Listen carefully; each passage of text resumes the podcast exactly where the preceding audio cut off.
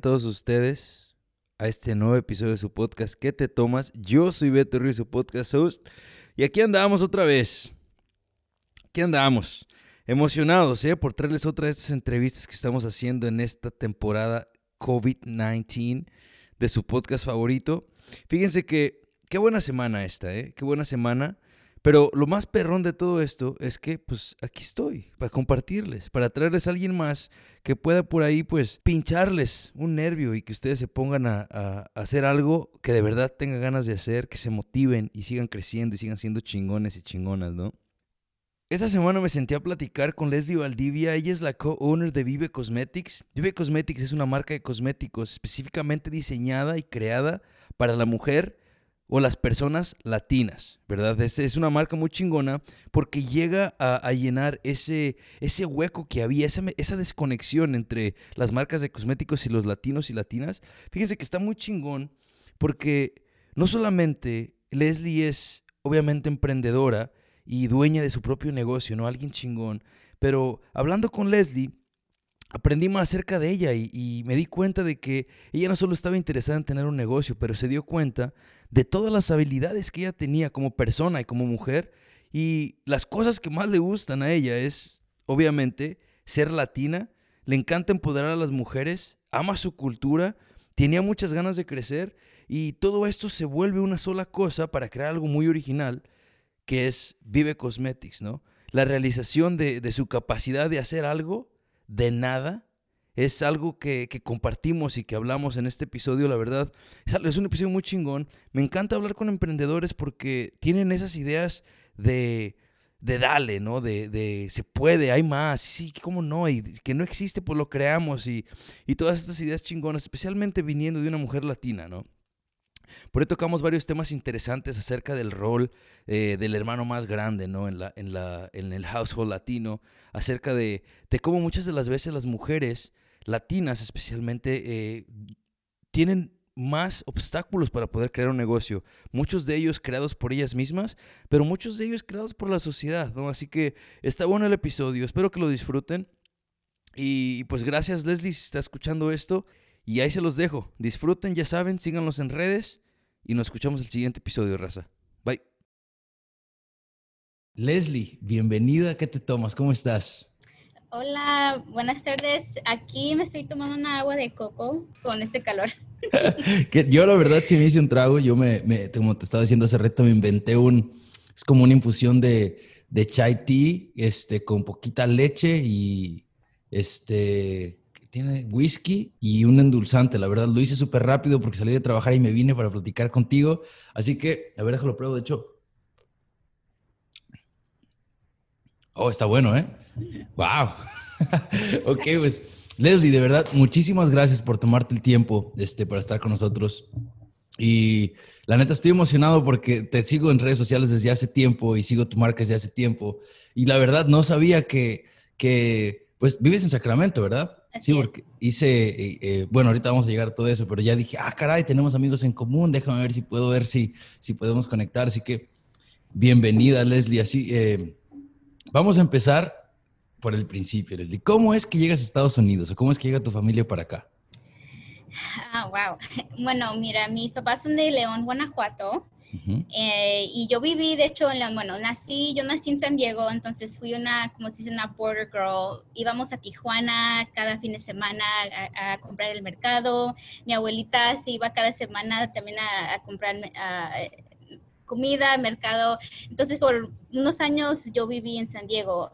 Uh, pero luego nos regresamos a México, a, a, León un ratito, y luego otra vez nos regresamos para otra vez los Estados Unidos. Entonces, de, de chiquita yo así me mudé mucho, estuve aquí y allá y otra vez regresamos. Entonces es una larga historia donde empecé y a dónde estoy. Y bueno, ya de, después de muchos años ya que nos venimos de México y, y, luego de en San Diego nos vinimos al norte de California. Y mis papás uh, actualmente viven en Lodi, que es el Valle Central, pero yo me vine a Sacramento para estudiar a la Universidad de, Sac de, de Sacramento, Sacramento State, y desde ese tiempo me quedé, ya tengo como 10 años aquí en Sacramento, me, me, encanta aquí esta ciudad y es mi hogar al momento y aquí estamos. Qué chido, la verdad. A mí, a mí la neta, también Sacramento me gusta un chingo. Es como que me gusta porque, aparte de que se está desarrollando un montón, la, la, escena latina está chida. O sea, como que se está, está creciendo y la gente, aunque no sean latinos, como que entienden acerca de, de, cómo somos y todo eso. Así que se hace muy, muy, muy perro, la verdad. Entonces, tú eh, llegaste a San Diego o naciste en San Diego. ¿Cómo está? Sí, mira, nací en San Diego y luego de chiquita nos regresamos a México.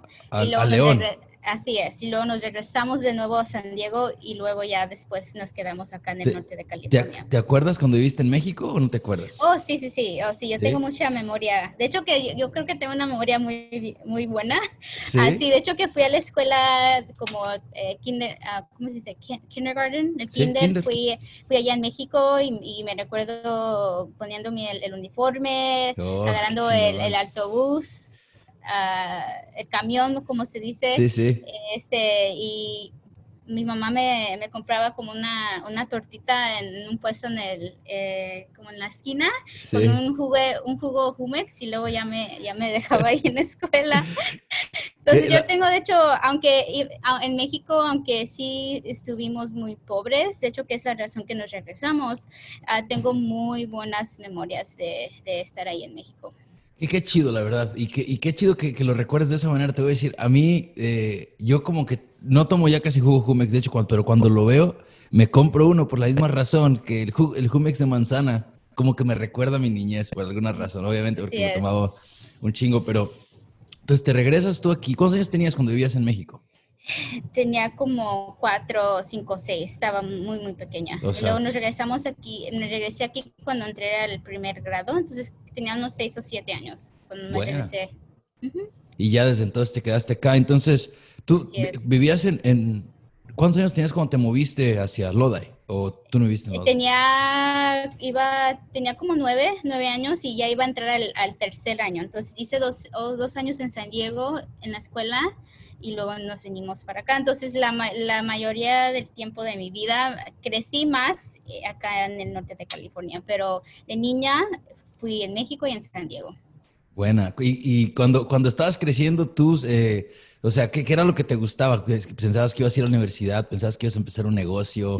O sea, ¿o eras negocio ¿Tus papás son negociantes o cómo está la onda?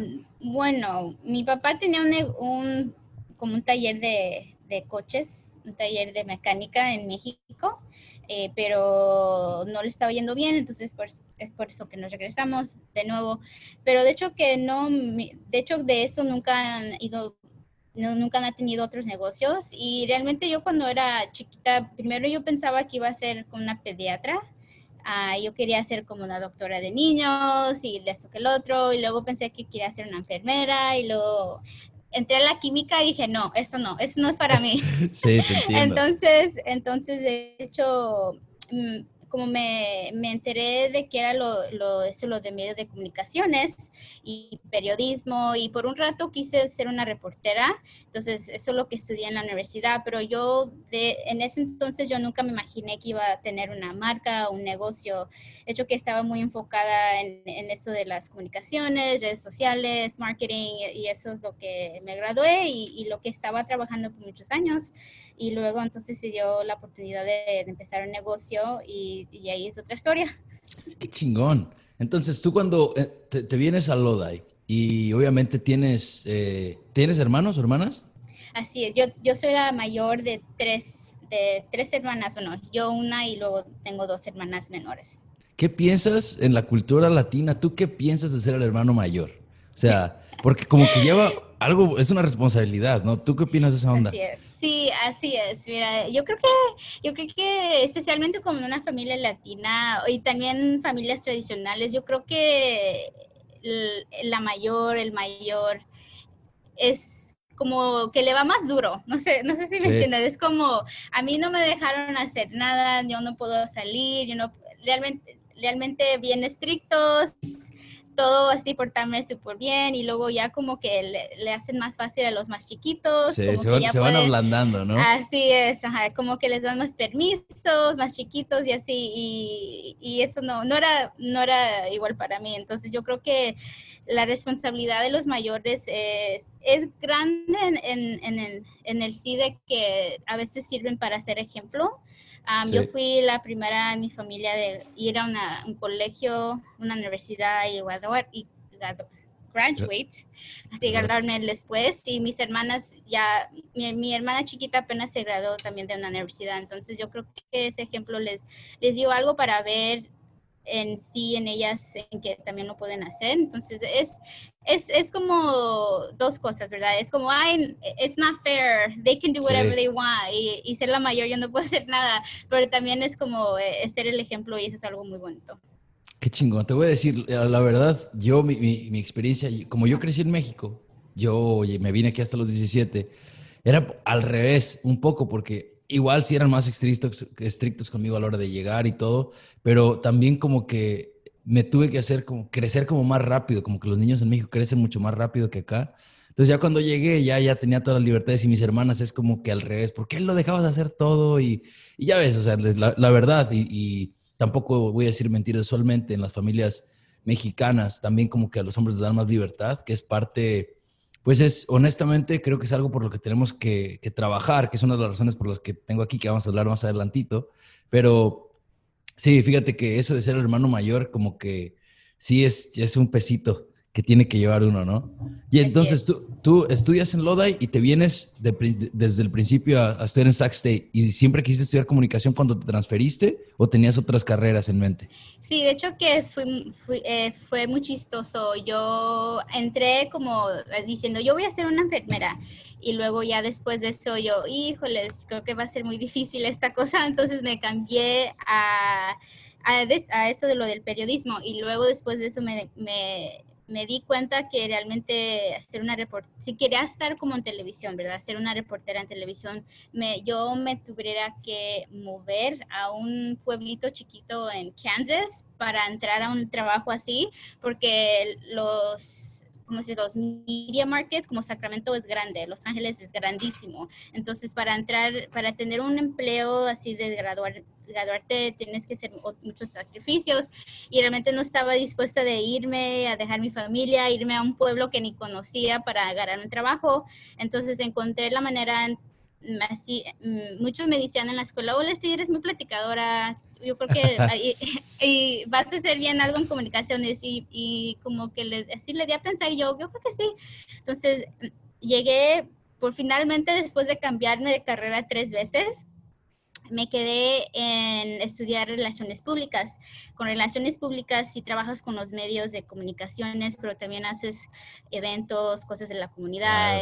El, el, trabajo de relaciones públicas es, es variado y grande, entonces yo yo me quedé en eso que, ok, yo creo que esto es algo que me gusta, creo que voy a hacer bien. Y, y es muy interesante porque realmente, especialmente cuando vienes de, de familias o que realmente no tienen educación universitaria, a veces las opciones de carreras son muy limitadas porque no sabemos de esas carreras, ¿verdad? Yo nunca me había dado cuenta de que, qué son relaciones públicas, yo no conozco a nadie que haga eso, entonces e, era como en sí como un journey, un, no sé cómo se dice, un, un reto de así realmente averiguar qué me gustaba en, en, igual carreras que nunca había escuchado o había conocido hasta que llegué a la universidad. Entonces, y de hecho es que ya desde ya que me gradué, tuve carrera haciendo relaciones públicas, trabajando con los medios de comunicaciones y sí, y realmente hasta el día me gusta mucho ese trabajo.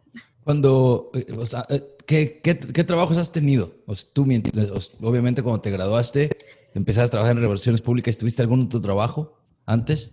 Sí, de hecho que yo he tenido miles de trabajos. A ver, platícanos. de hecho que yo antes, ah, bueno, a ha sido, ha sido como un desde, desde mucho tiempo.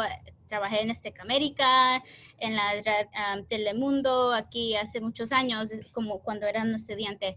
Pero después de eso, yo trabajaba ha trabajado en tres diferentes agencias de comunicaciones y, marketing y relaciones públicas.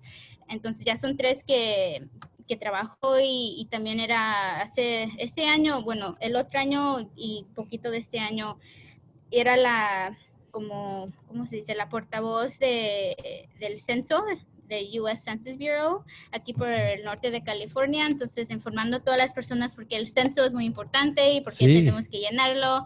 Y ese fue realmente mi último trabajo después de trabajar en diferentes agencias aquí en Sacramento, haciendo trabajo de comunicaciones, mercadeo y todo eso. ¿Trabajabas con el censo, con el federal o con el del federal, estado? ¿Sí? Federal. Qué chingón. Yo creo que hay que tomar un paréntesis porque, ¿sabes qué? El año pasado alrededor de estas fechas, de hecho, a poquito antes, y no lo he hecho, de hecho, soy mentiroso porque no lo he hecho. En uno de los episodios dije que todos los episodios que hiciera hasta el día del censo, que ya pasó en abril, pero que todavía se tiene que llenar el censo, obviamente, que iba a recordarle a la gente, llenen el censo. ¿Y por qué es tan importante? Leslie, ¿por qué es tan importante llenar el censo? Hay muchas razones. La primera es que esta, es una manera de, decir aquí estoy sin tener la preocupación de tener papeles o de ser ciudadano o residente legal. Esta es la manera de decir que estamos aquí para que el gobierno ponga lo suficientes el dinero y el presupuesto que la comunidad necesita basado de cuántas personas viven ahí. Entonces, esto si no si el gobierno no sabe cuántas personas viven en, en, esta comunidad, no hay suficiente dinero para las escuelas, para el programa de, de almuerzo gratis, el lunch the Free Lunch Program. Eso es muy importante. También donde se planean los ah, nuevos hospitales, eh, recursos para los bomberos y cosas de emergencias. Ah, realmente hay muchísimas razones por todo, porque cuando no, no saben que la que alguien está ahí, no, el dinero no se va a esa comunidad y para realmente como se dice, meet the necessities of that community. Ah, entonces es, es, muy importante decir, aquí estoy y quiero recordarles a todos que el censo no va a requerir un número de seguro social, un número de, de crédito, nada, nada de información personal, nada de cuenta de banco, solo es el nombre, cuando naciste y, y dónde vive esa persona en esa residencia y cuántas personas están en esa residencia. Entonces, realmente muy fácil. Yo ya lo tomé, claro que sí, ya lo tomé y, y realmente me tocó cinco minutos para llenar la información de tres personas. Entonces, es súper fácil y es muy, muy importante. Y no va a pasar hasta 10 años. Entonces, esta es la única vez cada 10 años que se hace esta colección de información, el conteo de la, de, la comunidad para, para, tener los suficientes recursos que necesitamos. Sí, y fíjate, y una de las razones, todo eso a mí se me hace súper importante, pero una de las razones también bien grandes que, que, que yo tengo para que pase el censo, que es personal, para que sepan cuántos latinos somos. Para mí es algo súper importante porque como que siempre nos cuentan de menos y, y eso es una de las razones por las cuales a veces no se nos da el crédito que merecemos como, como comunidad. Así que llenen el censo. Una de las preguntas más difíciles antes ya para, para continuar con, con esto es este, cuando te preguntan acerca de la raza, que what's your race? Y, y, no hay una opción para poner mexicano, porque la primera es eh, ethnicity es mexican, ¿no? Así que lo que pueden, lo que, lo que me recomendaron a mí era poner other y poner mexican. ¿Sabes? Así ya era más fácil eh, para que no se confundan y no pasa nada si lo llenan de otra manera. Solamente llenen lo que es lo importante. Muy bien. Así es. Este, a ver, ya, cerramos el paréntesis. Empezamos desde, a ver, te graduaste de la universidad y, y, trabajaste varios años en relaciones públicas, ¿no? ¿Y en qué momento tú dices, voy a empezar un negocio? ¿O en qué momento tú dices, eso como que hace falta? Saben, ya lo dije al principio, pero Leslie es, el co-founder de una eh, eh, compañía de cosméticos que se llama Vive Cosmetics, que es, es una compañía, o más bien una, una marca, eh, a brand, que está dedicada a las, a las mujeres latinas o a la comunidad latina, ¿no? Entonces, ¿por qué no nos hablas un poquito más de cómo empieza toda esta onda? Sí, mira, bueno, entre eh, todo ese tiempo que estaba trabajando en diferentes agencias, eh, por un ratito trabajé en una, en una organización sin fines de lucros que se llama Opening Doors. Ahí yo, yo estaba encargada de, de asistir en unos, en unos, programas de educación financiera y, de, y en español para residentes de, en Sacramento que, que, hablaban español y también teníamos un programa de, de, negocios donde la gente con bajos recursos venían y agarrar clases de cómo abrir un negocio, qué licencias necesitaban, toda esa información. Entonces, trabajando ahí, me di cuenta que realmente nuestra comunidad latina es muy luchona. En, en, el sentido de que yo trabajaba con mamás solteras sin documentos, tratando de abrir un negocio, ¿verdad? Y, aunque, te, aunque haya muchas cosas entre, muchas cosas que, que, no tienen a su dispuesto como un seguro social o hablar inglés, no se daban por vencidas y querían hacer algo por ellas mismas. Yo, como hacer algo de nada, ¿verdad? Y realmente me, me, me abrió mis ojos más. De hecho, que es algo que sabía, sí sabía que nuestra comunidad era muy fuerte, pero me abrió los ojos en decir, wow, realmente yo tengo muchísimos privilegios y bendiciones y yo quiero hacer algo con todo eso que me han dado en, en sí, en, yo tengo residente, yo, yo soy un US citizen, yo tengo educación universitaria, yo hablo inglés, yo me puedo mover, yo puedo manejar. Realmente tenemos tantas cosas que no realizamos que a veces tomamos por no como take for granted, como no realizamos, ajá, no le damos la importancia y, y, nos y aceptamos, pero realmente son, son privilegios que tenemos. Entonces me di, con eso me di cuenta que quería hacer algo por mí misma porque tenía todas las capacidades y, todo lo que necesitaba para hacer eso. Entonces, yo en, ese como realization, realización de e, e, esa mentalidad, me puse a pensar, ok, si quiero hacer un negocio, si quieres hacer algo de algo sin de nada, ¿qué, ¿qué, va a ser eso? Y para empezar un negocio es muy importante, y es lo que le digo a muchas personas, siempre una pregunta que agarro mucho es, ay, ¿cómo, cómo, cómo supiste de qué negocio hacer? Y yo siempre digo es, tienes que pensar en qué te gusta hacer, qué realmente qué te emociona, que si, si alguien no te, no te paga, que es algo que tú puedes hacer, tú quieres hacer gratis, ¿verdad? Entonces es una manera de realizar, ok, es un negocio que algo me, me, me fascina, me, me apasiona, me emociona, y me, así me quedé pensando y me dije, ok, me encanta mi cultura, me encanta ser latina, Me, me, encanta eh, es, es, así estar como, como con mujeres en, en, grupos de empowerment o así en community, en comunidad con otras mujeres luchonas y fuertes y inteligentes. Entonces me dije, ok, ¿qué puedo hacer con esto, con esto, este sentimiento de ser latina, de, estar en comunidad con otras mujeres. Y luego pensé, mm, otra cosa que me encanta es el maquillaje. Entonces, like, ok, ¿cómo es que lo puedo poner en uno, verdad? Y es cuando me, me, puse a hacer muchísimo research, market research, para ver o realizar mi idea de que a ver si esto va a trabajar. Entonces yo me puse a hacer el research en que, ok, las latinas sí compran maquillaje, las latinas, ¿qué, cuánto gastan las latinas en la tienda? Y en, es, y en esa búsqueda, en ese market research, encontré que latinas son una de las número uno compradoras de maquillaje comparadas a otros grupos de mujeres. Entonces me dije, wow, ok, entonces nosotros las latinas somos un, movimiento, un grupo grandísimo gastándonos mucho dinero en esta categoría que realmente yo no creo que haya una marca que realmente entienda nuestra, nuestra cultura, ¿verdad? Y que realmente enseñe la variedad que hay de ser latina, porque somos extremadamente diferentes.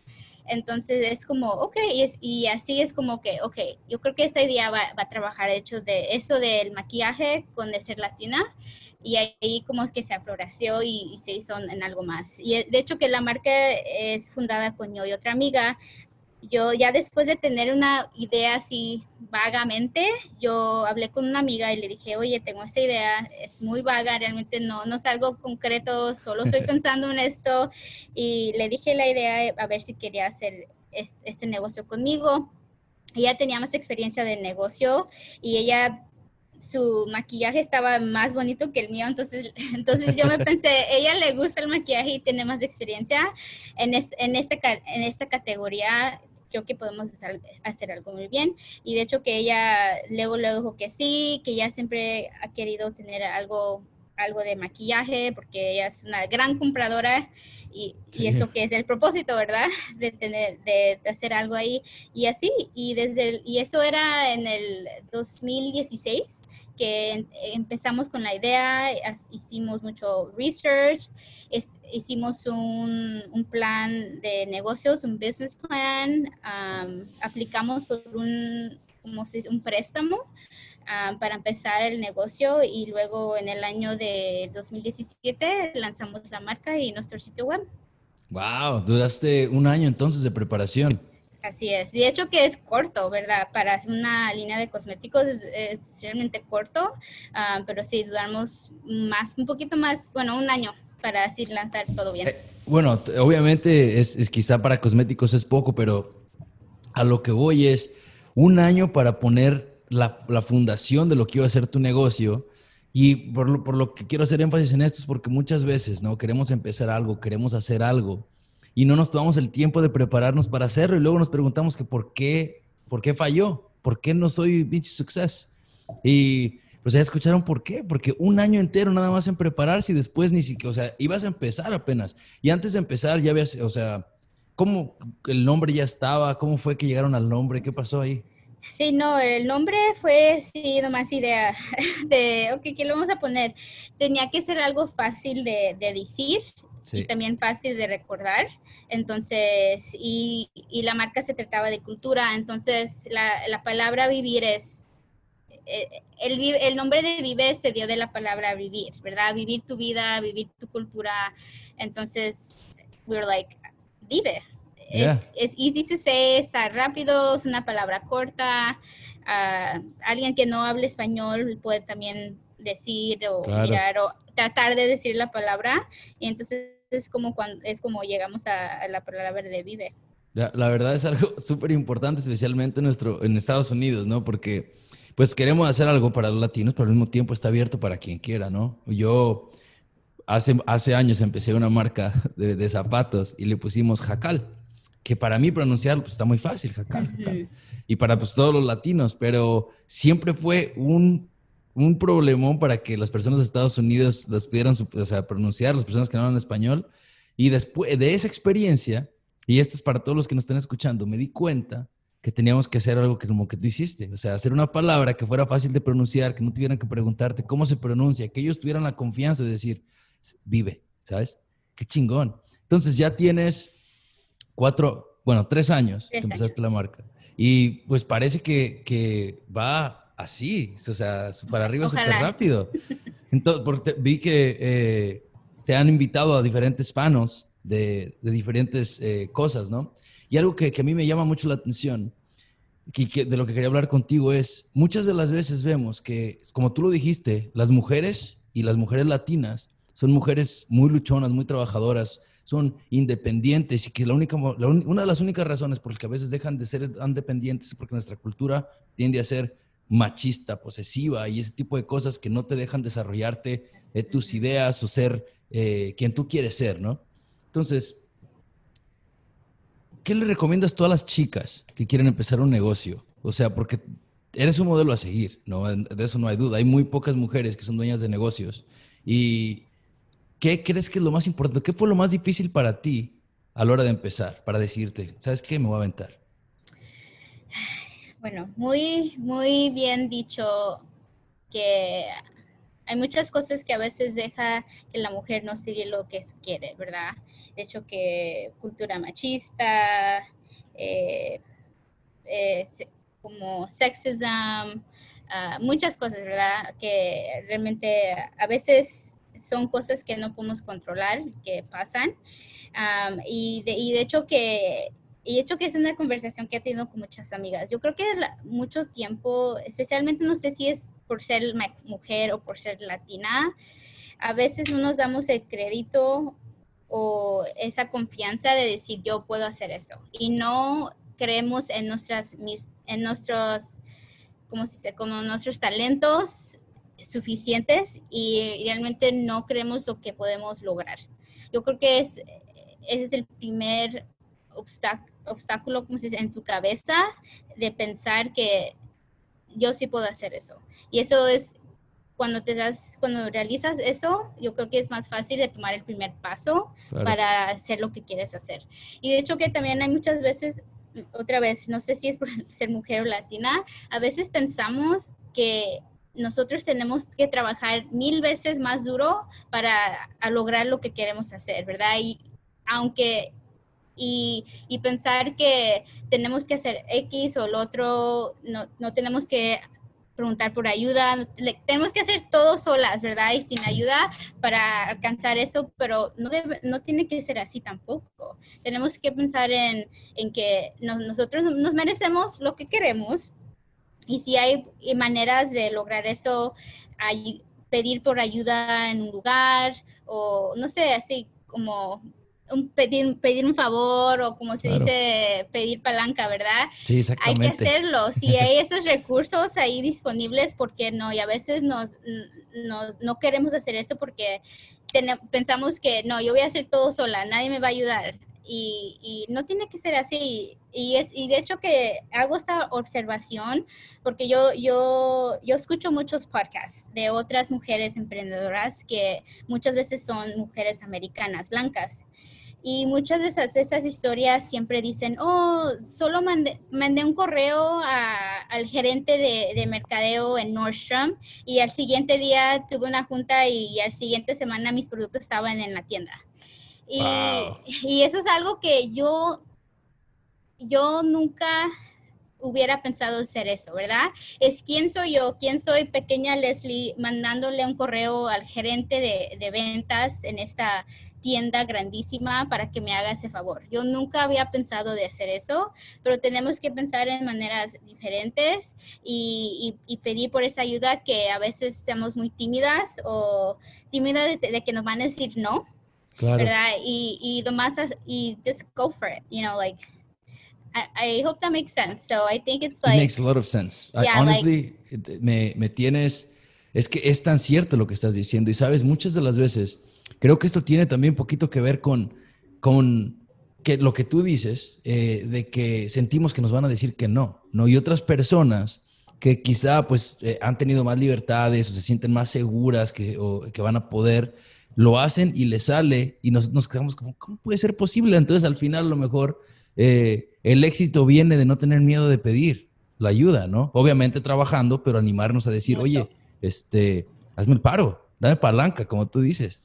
Sí, y de hecho que otra vez viene de creer, creer, en ti misma, ¿verdad? Si no crees en ti misma, es más fácil de tener ese miedo de pedir ese favor o, mandar ese correo o llamar a esa persona porque tú estás insegura de ti misma. Entonces, eh, y eso es trabajo, eso es algo que hasta ese día yo estoy trabajando en sí misma, en no tener miedo de mandar, mandar ese correo a alguien que admiro o una persona que quiero conectarme. Es algo que eh, tengo que trabajar en esto conscientemente, trabajar de, de okay, Dusty, don't think about that way. You have, you, you got it. You're smart, eres inteligente, eres capaz, you know, capable, um, and like, you know, go for it. Chingón.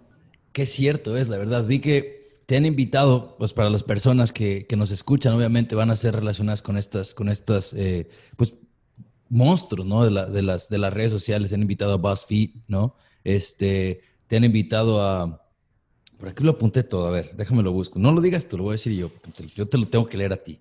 Te han invitado a Team Vogue, BuzzFeed, a Latina, CNBC, y cuando te invitan a estos, estos lugares a platicar, usualmente, ¿qué es lo que, qué es lo que te gusta, qué es lo que te piden que, que, de que hables? O sea, ¿cuál es la, el principal motivador por qué te digan, a ver, platícanos de qué? Bueno, muchas veces es obvio en la marca, en por qué, por qué empezamos la marca, por qué es importante o por qué es diferente de otras marcas. Um, y hablo puedo hablar todo el día de la marca, pero también otras razones es porque hemos agarrado mucha atención de, de publicaciones nacionales porque realmente estábamos haciendo algo que no existía. Sí, y había mucha atención y había mucha atención en, oh, mira, estas chicas que no tienen experiencia de cosméticos, no tenemos MBAs, no tenemos ah, una carrera de negocios, no tenemos conexiones a nadie de la industria de cosméticos, pero todavía están haciendo algo que se necesitaba. Entonces la gente está reaccionando y se está dando por cuenta que se miran en nuestra marca y de, y de hecho que las reporteras, hay reporteras que nos siguen en las redes sociales que están mirando lo que estamos haciendo. Entonces eso les, les agarra el interés de, de mandarnos un email y decir, oye, te podemos podemos hablar para este, para este, este artículo o algo así. De hecho, que era muy interesante que uno, dos de los artículos que hice entrevista con um, NBC era, era platicar sobre negocios y me quedé como en shock y estaba riéndome porque dije, yo soy la última persona que pueden hablar de negocios o de números o algo así, pero es, es muy lindo o que alguien que se vea que la marca es algo como creíble y grande, de que tengan esa confianza de, decirme a mí, Leslie, hablamos de negocios, cuando realmente yo no tengo experiencia de negocios, pero he, me he dado cuenta de muchas cosas, he aprendido demasiado de negocios ya en estos cuatro años que tengo haciendo eso, y, esa, y eso es lo que yo puedo hablar, ¿verdad? No tengo 20 años de manejando empresas en X, nada de eso, pero es algo que muy, yo, ¿cómo se dice? soy, como me doy cuenta, like, me, I'm not afraid to say, I don't have, I didn't have any experience. Yo no tuve experiencia, yo no vengo de esta industria, pero estamos aquí aprendiendo y esto es lo que estamos haciendo ahora y ojalá que esto pueda ayudar a otras personas. Qué chingón. Y ya sabes qué, yo creo que sí tienes experiencia de negocios. Te voy a decir, siento que, obviamente, pues primero que nada, empezaste el negocio, tienes ya años de experiencia haciéndolo. Y cuando tienes un negocio no es como que lo haces eh, dos o tres horas, estás haciéndolo todo el tiempo, ¿no? Entonces no es como que si yo, vamos a decir, en mi carrera tengo tres años de experiencia trabajando de 8 a 5, tú tienes seis en tres porque, o más, ¿sabes? Porque lo estás haciendo todo el tiempo, lo estás pensando todo el tiempo. Pero una de las cosas que quería decir es que, que creo que tienes mucha experiencia porque, ¿sabes? Algo que noto es que usualmente las personas, vamos a decir, que, que, empezarían una línea de cosméticos, no sería una joven, ¿no? Eh, latina, especialmente joven, porque usualmente son esas personas que ya están en sus 40, 50, que tienen dinero, que no tienen miedo de perder cosas así, que tienen unas conexiones. Entonces, cuando llegamos nosotros más jóvenes, eh, a, un lugar, creo que nosotros, o tú, porque yo no tengo un negocio, pero tú llegas a un lugar y, y, tú tienes la experiencia de la gente de tu edad.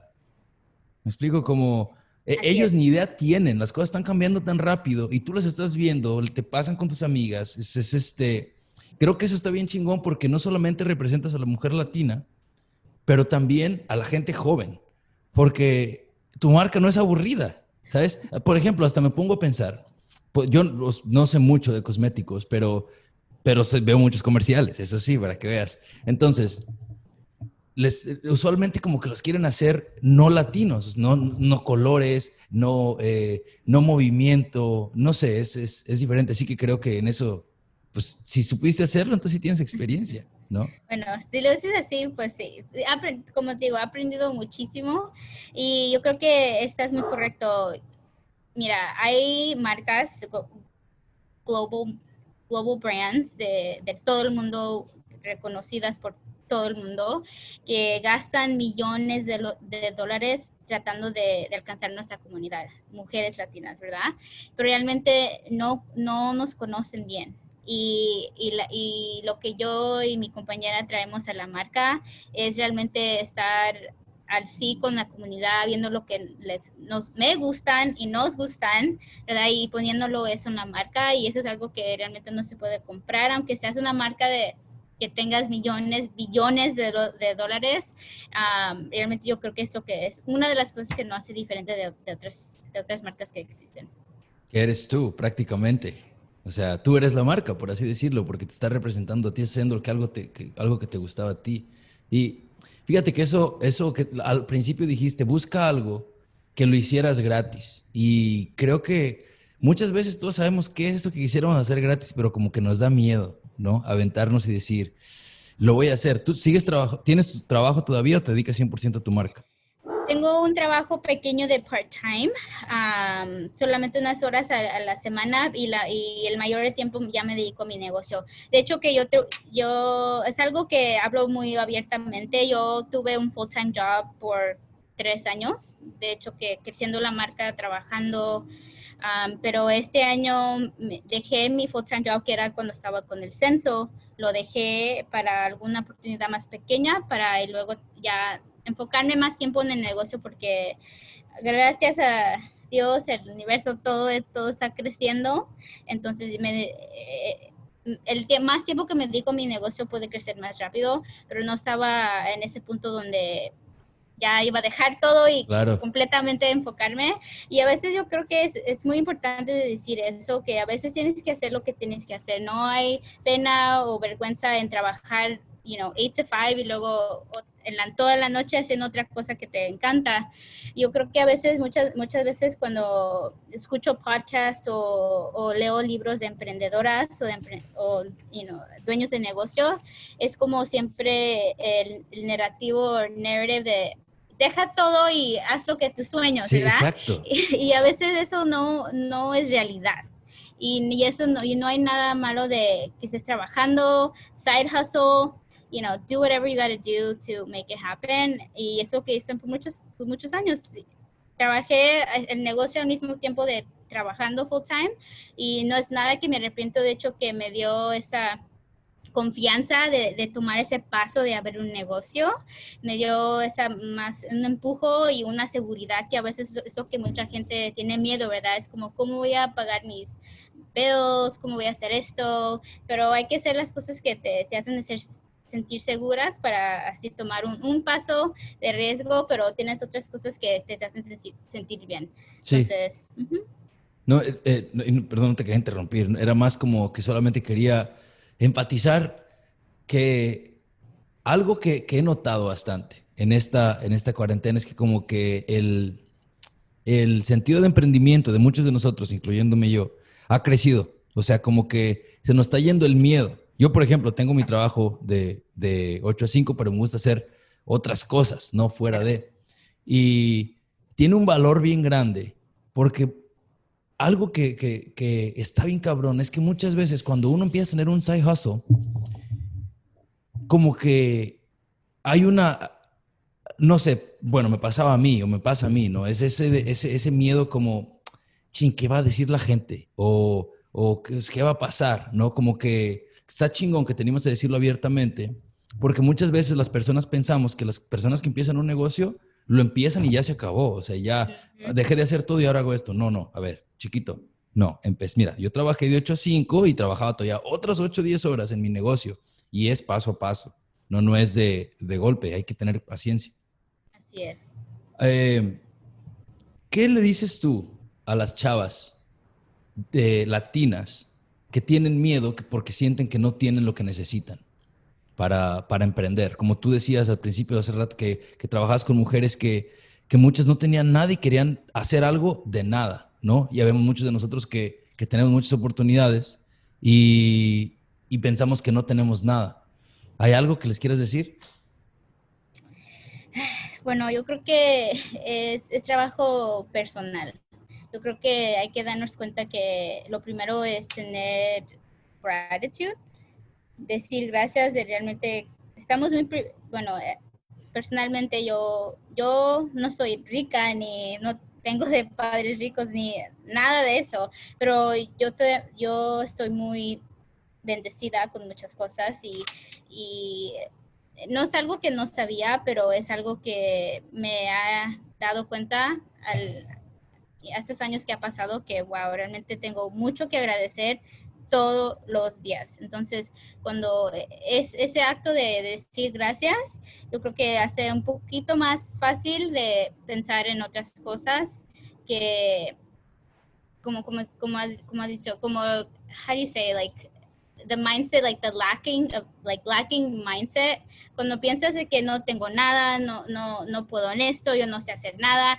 eso es tu realidad verdad eso es no vas a hacer nada no te sientes que puedes hacer nada no ni haces ni una cosa para lograr lo que quieres pero en ese instante cuando dices gracias gracias tengo vida gracias tengo una computadora me voy a poner a hacer research un, una hora al día a lo que quiero hacer, ¿verdad? Y una hora se hace en una semana, una semana se hace un mes y, y has, como les he dicho, cuando pones los bricks, un, un brick a, la vez, un ladrillo a la vez cuando estás formando la casa o lo que sea. Sí, sí, sí. y esto como esto que te puede empujar a, a empezar un, one brick at a time and you you know being thankful is really helpful and coming from uh, an abundance mindset of you can do it i have all of these things at my disposal um, instead of thinking that you don't have anything and that you can't do anything and that you don't know anything that does not help at all Wow, that's actually so true. because you realize by thinking, you realize that you have something, right? It's uh yes, you have something. Than, that makes a lot of sense. Yeah. A ver, esta pregunta me gusta hacerla, eh, de hecho la, quiero empezar a hacer porque creo que es importante. ¿Qué es lo más chingón que crees que hay de ser inmigrante latino o hijo de inmigrantes latinos? ¿Y qué crees que es lo más difícil? Mm. Ok. Esa pregunta creo que es fácil y difícil a la misma vez. uh, I think cuando pienso en, wow, I am so glad I am Mexican. Es cuando pienso en la comida. Me encanta la comida y, y las tradiciones. Hay, hay muchísimo, hay muchísimas tradiciones en México. Siendo mexicano, mexicana no es una raza, es diferentes razas, culturas, tradiciones que han influ como influence lo que es México en hoy, ¿verdad?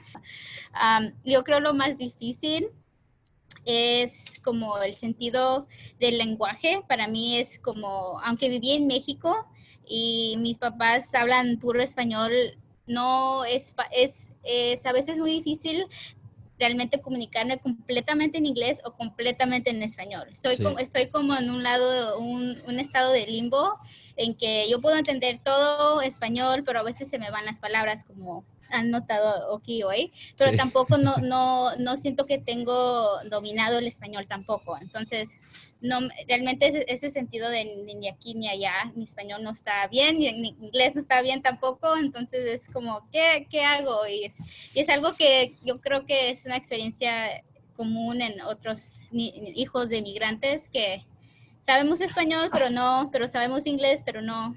Yo soy más consciente de, de las, un acento de mis palabras, real, particularmente porque lo que estudié y, la carrera que tuve. Entonces, hablando con los, con los medios de comunicaciones como Univisión, Telemundo, y obvio ese español es diferente. Entonces, yo creo que por mi experiencia profesional y los trabajos que ha tenido, yo estoy más consciente de, de esa falta de, de, lenguaje de español, pero también de inglés, porque a veces cuando yo he trabajado en muchos lugares que obvio son muchos americanos, muchas veces yo fui la única latina en el equipo.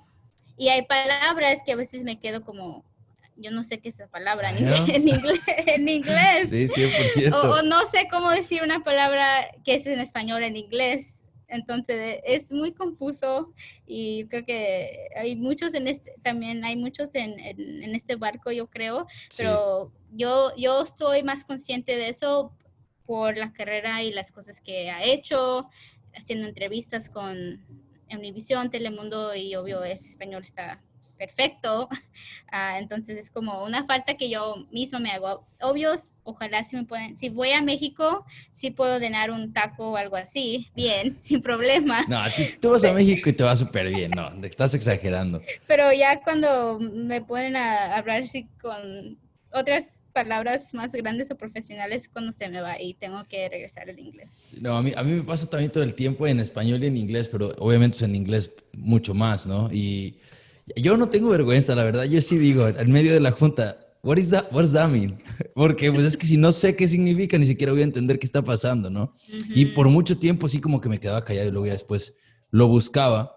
pero ya digo, ay, ¿qué me van a decir si ellos ni hablan español? Es como, de, cuando empecé a pensar de esa manera, de que, bueno, sí, a lo mejor no hablo perfecto ni uno ni otro, pero hablo dos, ellos tienen que quedar solamente con uno, así que es. es lo de menos, la neta está muy chingón. Leslie, neta te agradezco un montón que hayas venido y nos hayas explicado aquí eh, cómo fue que, que, desarrollaste tu marca, este, de dónde vienes. ¿Todos tus papás, los dos son de Guanajuato? ¿Sí? Sí, así es. Chingón. Este, ¿de dónde vienes? Eh, ¿Qué has hecho? Honestamente, aprendí un chingo. Me gusta mucho hablar con, emprendedores porque usualmente los pensamientos son muy parecidos, pero sus approach son diferentes, ¿sabes? Entonces, se me hace muy chingón que, te esté yendo bien. Espero de verdad que sigas creciendo. Eh, en estos últimos años, en el último año se ve que has crecido un montón y que, y que la marca pues va tomando, eh, ¿cómo se dice? Fíjate, ya no, no, me puedo acordar de una palabra. Eh, quiero decir momentum. Se va tomando momentum. De hecho, se dice igual. Sí, sí, este, pero, ¿dónde te puede encontrar la gente si quisiera, si quisiera buscarte? Sí, mira, pueden seguirme en mi marca, que es arroba vive ah, um, o mi Instagram personal es Leslie Valdivia. Ahí, Leslie Valdivia. Leslie. Leslie, ahí puedes decir. Ya, yo lo pongo, ya lo no te preocupes. Entonces, si arroba Vive Cosmetics o arroba Leslie Valdivia. Muy bien, yo, yo los incluyo. Neta, te agradezco. ¿Hay algo, un mensaje que quieras dar, algo con lo que quieras cerrar? No, solo gracias por invitarme a empezar, a pensar en mí en esta oportunidad. Ojalá que eh, los escuchantes puedan agarrar una inspiración, un granito de inspiración por lo menos, o, o empezar a pensar diferente, de una manera más positiva y con gratitude que realmente va, it goes a long way. Va, eso te ayuda en bastante áreas de tu vida. I'm gonna write that down. Actually, gratitude. that's, that, that's that should be the name of buckets because that that that insight that you gave us actually it it makes a lot of sense, and I I think we rarely think about that specific part of, of what we have. You know, like we like to complain and to see what we don't have, but we rarely actually stop and think about, I have this and and I can do this much, right? Work with what you have, and then you can actually start developing something else. Mm-hmm. That's and and That's pretty cool. Yeah. So, one last thing. Um, yo, yo leo, leo mucho, me encanta audiobooks, podcasts, y en uno de nuestros, uh, un podcast que estaba escuchando dice que la ciencia, el, el cerebro está programado en pensar negativo. Entonces, nuestro instinto de, de, en todo lo que hacemos o lo que pensamos usualmente se va a lo negativo o tener miedo o pensar en, ay, no puedo, lo que sea, ¿verdad?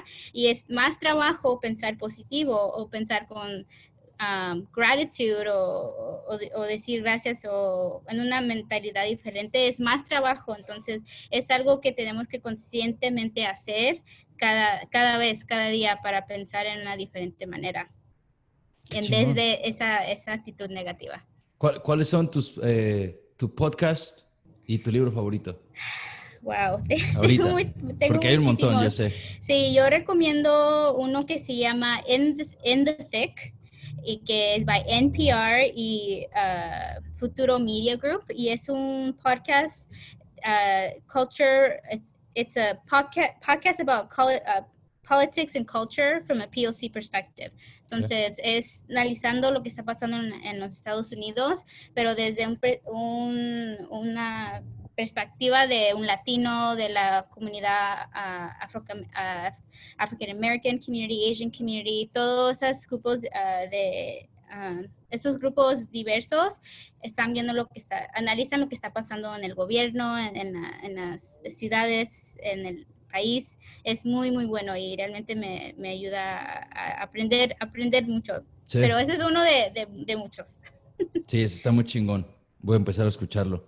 Y last question. I know I said I, was done, but this just occurred to me too. Como tú como emprendedora y como dueña de tu, de tu propia marca, who do you look up to?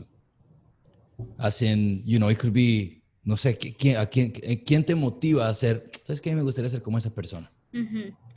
Yo creo que lo que va a mi mente es diferentes um, black-owned media, uh, black-owned beauty companies. Ah, entonces hay, hay una marca que está en Target que se llama The Lip Bar. Es una marca también de cosméticos y la fundadora es su, se llama Melissa y ella es, es una African American Black owned company owner y ella me encanta. Yo creo que ella hizo su marca de también de no conocer nada de cosméticos, ahora estar en una tienda de Target, eh, ha conseguido uh, raise money, más de un millón de dólares, entonces es, es algo que me, me, inspira lo que ha hecho y decir como, ok, si ella hizo una marca así, no teniendo experiencia de la, de la industria de cosméticos, yo creo que también lo puedo hacer. Entonces, me gusta mucho y me gusta mucho su marca. También es representando la, mujeres negras, ¿verdad? African American women, black women, um, en lo que hace y being unapologetic about it también es lo que me encanta. Entonces, es, yo creo que cuando pienso en, en, alguien que me inspira, pienso en, en esa fundadora de esa marca de Lepar. Being unapologetic, that's pretty cool. I'm gonna, I'm gonna look her up too. I, I wanna, now I wanna learn more. Muchas gracias por compartir y de verdad, eh, te agradezco que has, que, has tomado este tiempo este, de tu horario para compartir con nosotros. Ojalá que las personas que nos están escuchando motívense si tienen preguntas. Si Leslie ya nos dijo que ella eh, no le gustaría que las personas no tuviéramos miedo a, a preguntar cuando alguien sabe, eh, quizá pues, ustedes manden un mensaje directo sin miedo y ella quizá puede contestar sus preguntas y ayudarles. Así que, amigos y amigas, muchas gracias por habernos escuchado. Ya saben, síganos en redes sociales, arroba Beto bajo arroba que te tomas guion bajo, síganos en Spotify, denos like en iTunes, háganos el paro que también nosotros queremos crecer y les, arroba Leslie Valdivia, arroba Bisbe Cosmetics, este, y aquí estamos para ustedes. Muchas gracias y nos escuchamos el siguiente episodio.